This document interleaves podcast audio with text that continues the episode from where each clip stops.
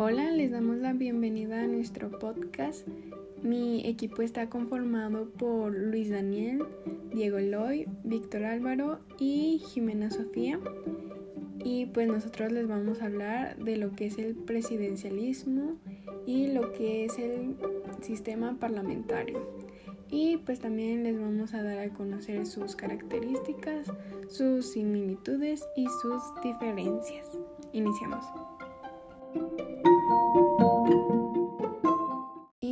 Pues bueno, iniciamos con presidencialismo. Este se refiere al ejercicio del poder político que caracterizó al sistema político mexicano en la era del sistema del partido hegemónico, eh, que fue cuando surgió el PRI hasta la aparición de los gobiernos divididos. Jorge Caprizo señaló que el presidencialismo en México denomina la predominancia del poder ejecutivo sobre los pesos y contrapesos del régimen político y sobre los mecanismos de decisión política en el periodo citado, gracias a que la institución presidencial pudo hacer uso de facultades constitucionales y metaconstitucionales que le otorgan al presidente poderes por encima de los demás órganos del Estado. Dentro de las facultades constitucionales del titular del Poder Ejecutivo Federal está la de ser jefe de la Administración Pública y Gobierno como Poder Ejecutivo y personalizar la estructura orgánica del Estado como jefe de este. De esta perspectiva tiene la facultad para nombrar y renombrar libremente a los miembros de su gabinete, así como a los funcionarios importantes, y él es el comandante supremo de las Fuerzas Armadas. Este puede celebrar tratados y negocios diplomáticos, propone, promulga y ejecuta las leyes que expida el Congreso de la Unión, convoca al Congreso a sesiones extraordinarias, habilita toda clase de puertos y establece aduanas marítimas y fronterizas. Y pues también él se encarga de presentar a consideración el Senado la terna para la designación de ministros de la Suprema Corte de Justicia. Y bueno, en resumen, o para decirlo de una manera más entendible, el poder ejecutivo es unitario. Está depositado en el presidente, que es el jefe de Estado y jefe de gobierno, y este es elegido por el pueblo y no por el poder legislativo.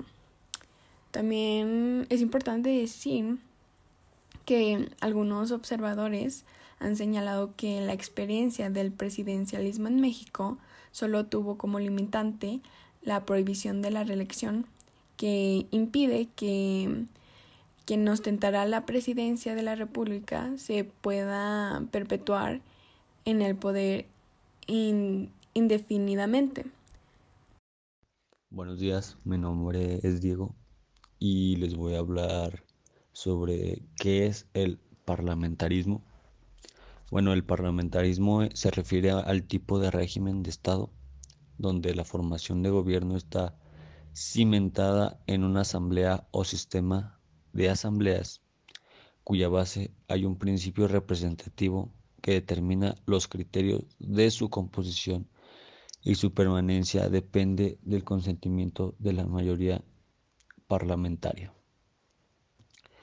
Eh, bueno, el establecimiento del parlamentarismo no significó reformar la constitución de 1833 para instaurar un gobierno de tipo inglés, sino que más bien por lo contrario solo bastó para interpretarla de manera parlamentaria. Eh, limitando y disminuyendo el poder del primer mandato a niveles figurativos y otorgando facultades ejecutivas de los partidos políticos que son representados por el Congreso. Ahora, ¿cómo funciona el Parlamento? Bueno, en cuanto a sus funciones, pues básicamente le corresponden principalmente la elaboración y aprobación de leyes, la elección de integrantes del Poder Ejecutivo o al, menos la fiscalización de su acción y la orientación de la política pública de las líneas de actuación del Estado.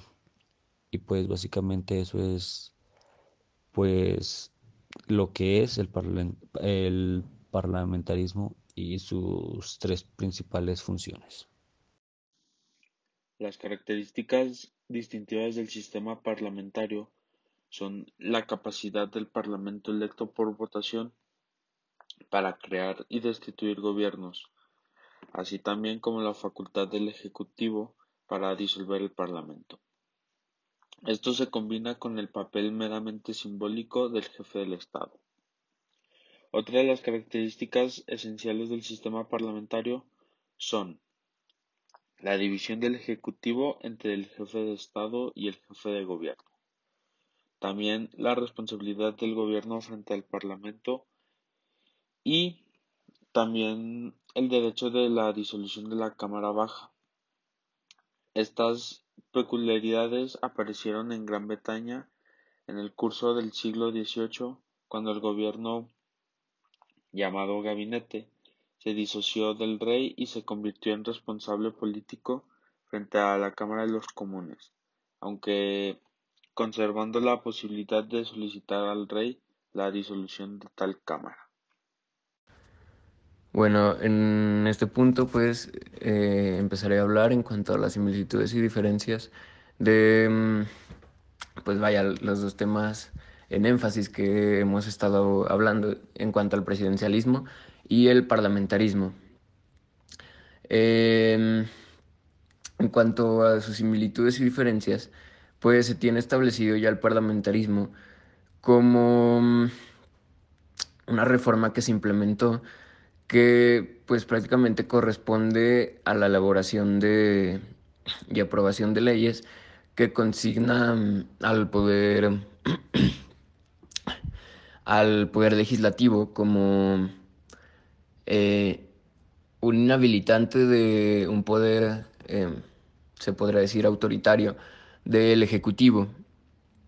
Eh, también pues ocupa la característica institucional distintiva del sistema pues parlamentario que ya establece este mismo y mm, que es la capacidad del parlamento electo por votación directa para crear y destituir gobiernos, así como pues su misma facultad que se combina con el papel meramente simbólico del jefe de Estado. Bueno, aquí pues tenemos la principal distinción porque en cuanto al presidencialismo se puede dar mm, em, un fenómeno al cual se le podría asociar con em, incluso una dictadura y más bien abre la puerta hacia esa misma, pero desde cierta perspectiva que, bueno, tomando respectivamente el caso que ha pasado durante años en nuestro país, eh, pues la, las facultades constitucionales de, del jefe de Estado, que pues prácticamente viene siendo el presidente, o ya sea como se le llame, eh, Puede ser el jefe de la administración pública y personalizar la estructura orgánica del Estado. A la vez, pues, este mismo puede remover libremente a los miembros de su gabinete, así como a los funcionarios importantes. Em, se toma en cuenta que es el funcionario em, único que puede ser comandante supremo en cuanto a las Fuerzas Armadas de su propio país y pues también tenemos que presenta consideración del Senado la terna para la designación de ministros de la Suprema Corte de Justicia y etcétera. Prácticamente habilita todo el Estado a su criterio y consideración y pues somete tanto cualquier buena decisión como mala en, en su nombre. Pero mm, actualmente podemos analizar el caso. Eh, desde, se podría decir, una postura neoliberal en la cual todo el ejercicio político de mm, nuestros pasados y presentes gobiernos se basan en el cambio de ideales con tal de mm, la mera representación. Tenemos el caso de que continuamente se están cambiando de partido todos estos em, portadores de voz que han sido electos o se han postulado para hacerlo. Y mm, pues los tenemos en tanto el legislativo como en el ejecutivo. Entonces, en la multidimensionalidad de la opinión em, mexicana, en cada ámbito que representa a la sociedad y pues sus necesidades, tenemos pues esta permanencia de, de las mismas personas que pues perpetúan cierto grado de presidencialismo, pero mm, pues bueno, volvemos a lo mismo, el, la simple existencia del Parlamento, bueno, o bien como lo tenemos designado aquí como el Congreso de la Unión, em, pues no permite tanto esta expansión que a fin de cuentas termina siendo dañina debido a que la opinión de mm, todas estas personas em, puede llegar a estar conforme según no las necesidades del, de la sociedad ni los ideales, que pues es lo que presuntamente debería ser, sino más bien por, eh, por la hegemonía del poder sobre los que no tienen poder. Y así es como se ha perpetuado esta desigualdad, en donde mm, los propósitos son no meramente legítimos y pues tenemos no como consecuencia, pero se podría establecer cierta rama que pues depende de ya nuestro sistema político que influye pues en toda nuestra sociedad. Y bueno, hasta aquí. Y bueno, eso sería todo por este capítulo. Muchas gracias por su atención y espero que les haya servido mucho esta información.